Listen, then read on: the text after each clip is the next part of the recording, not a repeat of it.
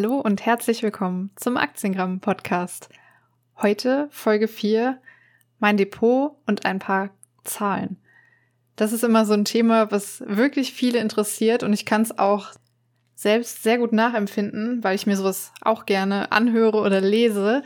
Und zwar, dass ich konkrete Zahlen zu meinem Depot nennen soll. Ich finde das Thema aber gleichzeitig auch ein bisschen schwierig, weil ich es auch nicht unbedingt möchte, dass jeder Mensch direkt weiß, wie groß mein Depot ist. Ähm, ich glaube, das ist aber auch so ein bisschen so eine gewachsene Einstellung, weil gefühlt gerade in Deutschland sehr, sehr viele Menschen sehr, sehr schnell Neid entwickeln. Und ich kann mir gut vorstellen, dass wenn ich das komplett alles transparent öffentlich teilen würde, ich da auch mit viel, ähm, ja, vielleicht Gegenwind oder so rechnen müsste. Und irgendwie traue ich mich da nicht so ganz ran dass ich alles teile. Aber was ich teile, ist ähm, ja schon, wenn ihr mich länger verfolgt, auf meinem Blog die Dividendenbeiträge. Ähm, ich teile ja zum einen meistens mehrfach im Monat die Zahlungseingänge und in dem Zusammenhang auch immer, wie viele Aktien ich von den Unternehmen habe, die mir eben diese Dividende ausgezahlt haben. Beispielsweise habe ich heute auch wieder einen Monatsbeitrag gepostet. Das ist dann quasi die Monatsübersicht, in dem Fall jetzt Juli 2021, eine Dividendensumme von 240 Euro und 16 Cent und liste dann da auf, welche Unternehmen mir wie viel ausgezahlt haben. Das Ganze brutto, das heißt, die Kapitalertragssteuer geht davon noch ab, aber ich finde es einfach transparenter und besser nachvollziehbar, wenn ich das in brutto teile, weil ja, jeder hat ja seinen eigenen Freibetrag und es ist in meinen Augen nicht mehr vergleichbar, wenn ich meinen persönlichen Freibetrag noch mit einberechne, weil ich dann im Januar im Prinzip mehr raus hätte, wenn ich noch einen Freibetrag habe, als eben später im Jahr. Deswegen mache ich es einfach komplett immer in Brutto. Die Quellensteuer ist aber schon abgezogen. Und da muss ich sagen, ich habe in der Vergangenheit größtenteils nur Positives zu dem Thema erfahren, aber auch schon einige negative Sachen, wo man sich dann manche Kommentare anhören muss im Sinne von, ähm, wie ich das denn geschafft haben soll, dass ich in zehn Jahren so ein Depot aufgebaut habe oder dass ich bestimmt ein Depot geerbt haben müsste und, und, und. Und da ist aber ganz klar zu sagen, dass es absolut realistisch ist in meinen Augen dass man das schaffen kann in zehn Jahren. Also ich habe jetzt mal grob überschlagen und mir Gedanken gemacht. Ähm, ich glaube, in meinen Anfängen habe ich tatsächlich so im Schnitt ungefähr 50 Euro im Monat erstmal investiert. Das waren wahrscheinlich für die drei Jahre in der Ausbildungszeit, kommt das wahrscheinlich hin. Ähm, aber dann habe ich eine Vollzeitstelle in meinem Beruf angefangen und natürlich auch ein höheres Gehalt gehabt, aber nicht gleichzeitig auch exorbitant viel mehr Ausgaben obwohl ich dann auch umgezogen bin, aber trotzdem war es dann immer so, dass ich noch Geld übrig hatte und habe dann auch, ich würde schätzen, so ungefähr drei oder vierhundert Euro im Monat schon investiert, also so vielleicht vier oder fünf Jahre, nachdem ich mit der Börse angefangen habe. Also es ist jetzt nicht so, dass ich vom Anfang an direkt mega viel Geld hatte zum Investieren. Und über die Zeit hat sich das dann auf jeden Fall auch gesteigert. Also Stand heute bin ich aktuell bei ungefähr zwischen 700 und 800 Euro, die ich im Monat in Aktien investiere und in ETFs. Und da mache ich auch einfach immer noch, wie früher schon, viel mit Sparplänen. Also ich sehe das auch als für mich beste Methode, weil ich einfach zum ersten des Monats mein Gehalt bekomme und dann die ganzen Sparpläne einfach automatisch schon investieren. Und ich handhabe das in der Regel so, wenn ich jetzt zum Beispiel mal ein bisschen Geld noch über habe. Also ich habe auch noch ein kleines Tagesgeldkonto so als Notgroschen, wo ich immer am liebsten so drei bis vier Gehälter liegen habe. Wenn das Konto gut gefüllt ist, dann bleibt wiederum ein bisschen mehr Geld zum Investieren übrig. Und dann kommt es auch vor, dass ich meine Sparpläne flexibel einfach mal anpasse. Also zum Beispiel mal einen Monat 1000 Euro in Sparplan packe und das heißt eine Kombination in ETFs und in Aktien oder eben, wenn ich irgendwelche ungeplanten Ausgaben habe, dass ich den, den Sparplan auch mal reduziere. Ähm, grob gesagt kann man aber, glaube ich, schon sagen, dass ich die ersten, vielleicht das erste Jahr nicht, aber dann so bis zum fünften Jahr meiner Investorenkarriere so im Schnitt 300, 400 Euro investiert habe im Monat und sich das dann eben gesteigert hat auf jetzt vielleicht sieben und in guten Monaten vielleicht auch mal 1000 oder mehr Euro im Monat. Und mm, da ist es auch ganz klar so, dass ich dadurch, dass ich jetzt schon das zehn Jahre mache, so einen gewissen Cashflow eben auch habe, was ihr ja auch immer seht, wenn ich die Dividendenbeiträge teile. Und das Geld, was da reinkommt, investiere ich natürlich auch. Beziehungsweise ich mache davon meinen Sperrplan oder ich finanziere mir davon, wie aktuell zum Beispiel mein Studium. Das ist auch so ein, so ein Punkt für mich gewesen, der mich extrem motiviert hat. Ich habe mich Anfang 2020 für das Fernstudium entschieden, also dass ich das nebenberuflich noch mache.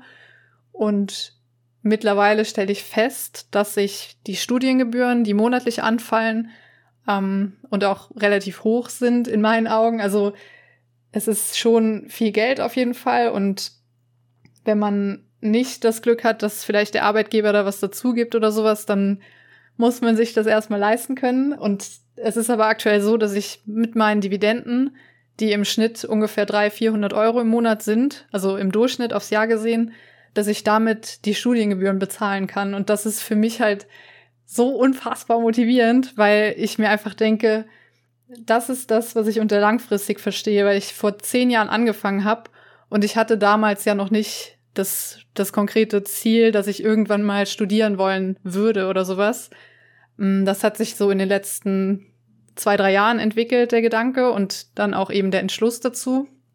Aber eben dieser Effekt, dass ich vor zehn Jahren den ersten Grundstein gelegt habe mit diesem Einrichten vom Sparplan und heute davon schon richtig was habe, weil ich es auch sinnvoll nutze, das ist, glaube ich, eine ultra gute Motivation oder kann eine gute Motivation sein, vielleicht auch für euch, wenn ich, ich krieg öfter so diese Nachrichten auch, ob sich das überhaupt noch lohnt, jetzt anzufangen oder ob es sich überhaupt lohnt, mit einem kleinen Betrag anzufangen. Und das ist immer so ganz klar auf jeden Fall. Also ich bin da echt der Meinung, es lohnt sich, jeder investierte Euro lohnt sich. Und wenn man dann erstmal so diesen, diesen Blick und diese Gedanken entwickelt hat, dann ist es auch nicht mehr oder ist es allgemein einfach kein Thema, was einen, ja, was einen belastet oder was negativ ist, sondern man kann das extrem positiv wenden, wenn man vielleicht es zum Beispiel so betrachtet oder wenn man sich damit eine Rate von irgendwas bezahlen kann. Viele Leute finden es zum Beispiel auch motivierend, wenn sie sich sagen können, okay, mit meiner Dividende, die monatlich reinkommt, kann ich meinen Handyvertrag bezahlen, kann ich meinen Stromvertrag bezahlen, Klar, das ist oft dann auch nur so der theoretische Gedanke, aber es ist einfach eine extreme Motivation. Dazu noch hatte ich letztes Jahr, ich glaube im März war das, mm, einen, ich sag mal, Meilenstein für mich persönlich erreicht und das war das erste Mal, dass mein Depot tatsächlich sechsstellig war. Das war nur eine kurze Freude, weil kurz danach kam, kam der Corona-Crash und dann ist erstmal alles 25 Prozent, glaube ich, oder 30 Prozent am schlimmsten Tag in den Keller gerauscht. Aber ich habe den Tag noch sehr gut vor Augen, weil das einfach, ich weiß nicht, das war ein Wahnsinnsgefühl, dass ich mich eingeloggt habe bei meiner Bank und gesehen habe, dass da eine sechsstellige Zahl steht. Ich habe das echt noch so richtig verknüpft mit positiven Gefühlen und das war so ein bisschen so eine Art, ja, wie kann man das beschreiben? Gar nicht so leicht. So das, das Gefühl, dass man sehr viel äh, richtig gemacht hat damit und das Krasse daran ist, dass es mir gar nicht so vorkommt, dass ich jetzt schon zehn Jahre da dabei bin bei dem Thema oder schon seit zehn Jahren regelmäßig mein Geld investiere, weil einfach auch viel so automatisiert läuft, dass ich da gerade in den Anfängen einfach gar nicht so viel mitgemacht habe. Also das war dann einmaliges Einrichten, vielleicht hier und da mal ein Einzelkauf, aber im Prinzip ist es schon so eine Art Selbstläufer gewesen. Also mh, mm, ich weiß nicht, ob ich das gut erklärt habe, aber vielleicht könnt ihr das ein bisschen nachvollziehen. Ähm, und vor allem auch diesen Gedanken oder die Tatsache, dass ich mir heute selbst sehr dankbar dafür bin, dass ich das damals so gemacht habe. Und das ist, glaube ich, ein sehr, sehr schönes Gefühl und das und auf jeden Fall auch was Erstrebenswertes in meinen Augen. Plus dazu kommt mittlerweile bei mir auch noch der Zusatzgedanke oder die Zusatzmotivation, dass ich so diesen Hintergedanken entwickle, dass ich irgendwann ähm, ja meine Familie haben möchte und Kinder haben möchte und dass ich meinen Kindern später vielleicht mein Depot vererben kann, ist für mich auch so ein mega guter Gedanke. Oder wenn, oder stattdessen das gemeinnützig einsetzen kann, vielleicht auch über eine Stiftung ein Naturschutzgebiet aufbauen oder alles sowas, was man, was man eben einfach nur machen kann, wenn man eben auch Geld hat, sage ich mal. Und da gibt's so viele Optionen und Möglichkeiten, wie man das gut benutzen kann oder verwenden kann. Und wenn es eben für die eigenen Kinder ist, dann ist es das Beste, was man wahrscheinlich machen kann. Generell muss ich auch sagen, ich finde das selbst auch extrem motivierend und ich kann es auch tatsächlich nicht nachvollziehen, dass viele Leute so immer direkt vom Negativen ausgehen. Wenn sie so zum Beispiel, wenn jetzt jemand ein Bild von mir irgendwo sieht und dann liest, wow, die hat ein sechsstelliges Depot, so dann mit, mit 29, dann ist wahrscheinlich bei sehr vielen Leuten der erste Gedanke, das kann gar nicht sein, die muss es geerbt haben, das äh, hat die sich irgendwie im Lotto ge gewonnen oder hat sie, ähm, weiß ich nicht, hat sie geschenkt bekommen, hat irgendwelche komischen Sachen gemacht, dass sie so viel Geld hat. Und das Ding ist aber, dass das diese Denkweise ist, die einen ja selbst komplett limitiert. Also wenn man grundsätzlich sowas denkt, also ich versuche es immer aus meiner Sicht zu sehen. Wenn ich denke jetzt konkret zum Beispiel an neulich gab es einen Artikel über Thomas in Sparkojoten, den kennt ihr vielleicht. Und da stand, oder die Titelzeile war, glaube ich, dass er mit 25 schon seine erste Million gemacht hat mit Pokémon-Karten. Und ich fand das so genial zu lesen und ultra motivierend, weil ich mir einfach denke, Wahnsinn, das ist so, es ist einfach nahbar auch. Und ich komme dann gar nicht auf die Idee, dass ich das sofort negativ behaftet sehe oder dann irgendwie versuche rumzuspekulieren, so im Sinne von, hm, wo ist denn da der Haken oder wie kann das denn, wie kann man das in, oder nee, grundsätzlich schon davon auszugehen, das kann ja gar nicht sein, da muss es ja einen Haken geben.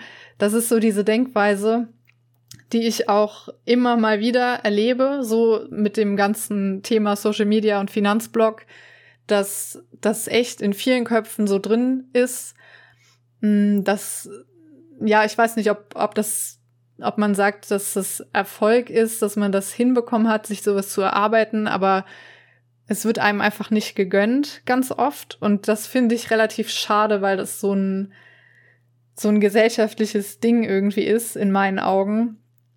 Mm, und ich verstehe auch nicht, dass viele Leute einfach in allem immer den Haken suchen. Also sei es, es muss auch nicht unbedingt nur auf das finanzielle Thema mm, gemünzt sein, sondern es ist, glaube ich, in ganz vielen Bereichen so, dass viele, viele Leute dieses, ja, diese Grundeinstellung haben, dass wenn jemand was erreicht oder sich erarbeitet hat, was irgendwie vielleicht ein bisschen besonders ist oder heraus hervorsticht, dass es dann auf jeden Fall nicht einfach so sein kann mit einfach nur mit Arbeiten oder mit Disziplin für ein Thema, sondern dass es da immer irgendwas Negatives geben muss und das, ja, ich weiß nicht, ich denke, das ist so eine Sache, um sich selbst vielleicht nicht einzugestehen, dass man sowas auch erreichen kann und es einfach einfacher ist, sowas auf irgendwelche glücklichen Zufälle oder Lottogewinne oder was auch immer zu schieben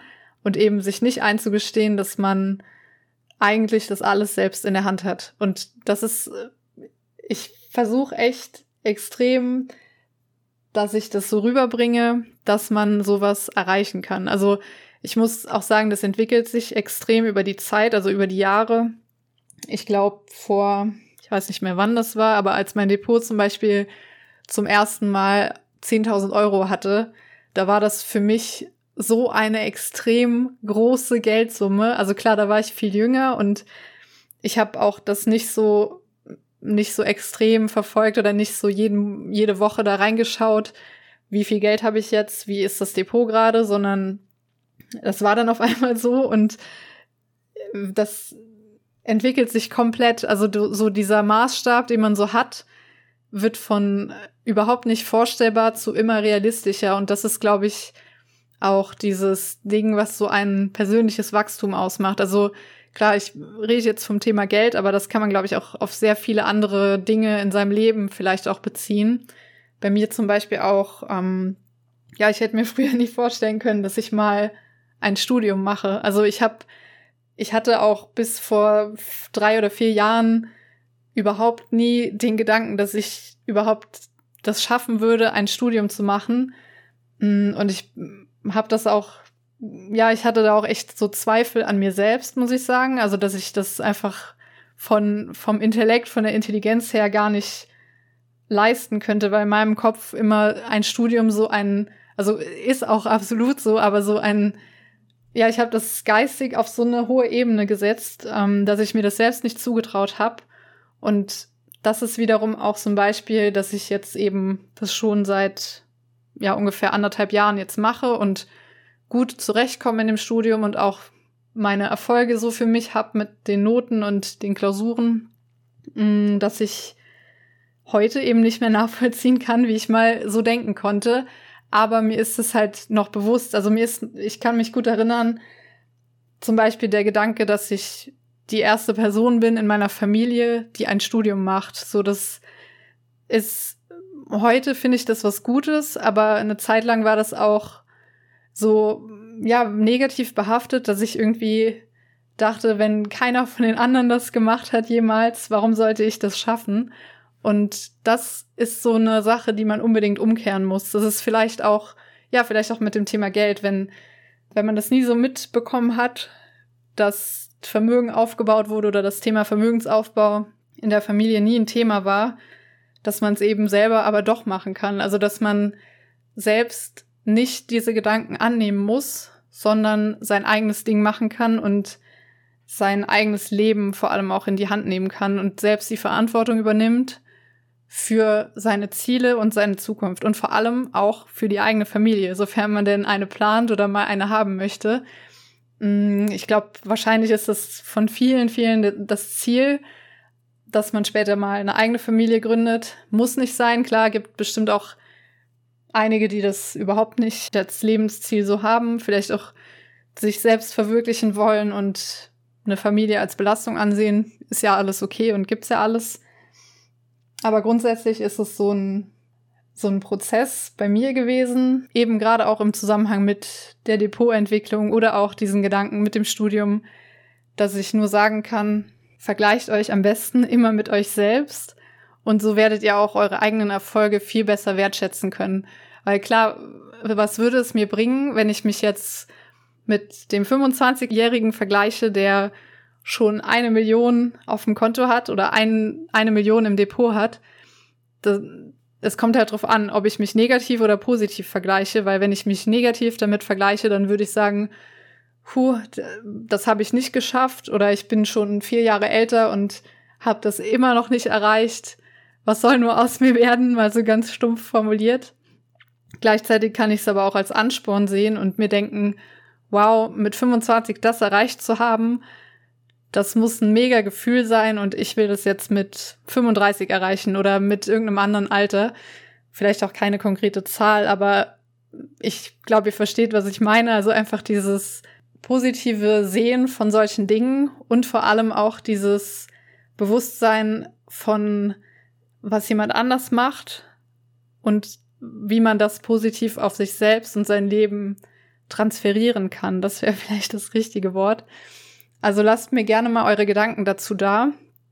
Und was mich natürlich mega interessiert, ob ihr das auch so empfindet, vor allem in Bezug auf diese allgemeine Negativität, wenn es ums Thema Geld oder konkret um Zahlen und ja, Vermögenswerte geht. Ähm, ob ihr auch das Gefühl habt, dass einem oder dass allgemein den Leuten, die sowas teilen, nicht so gegönnt wird.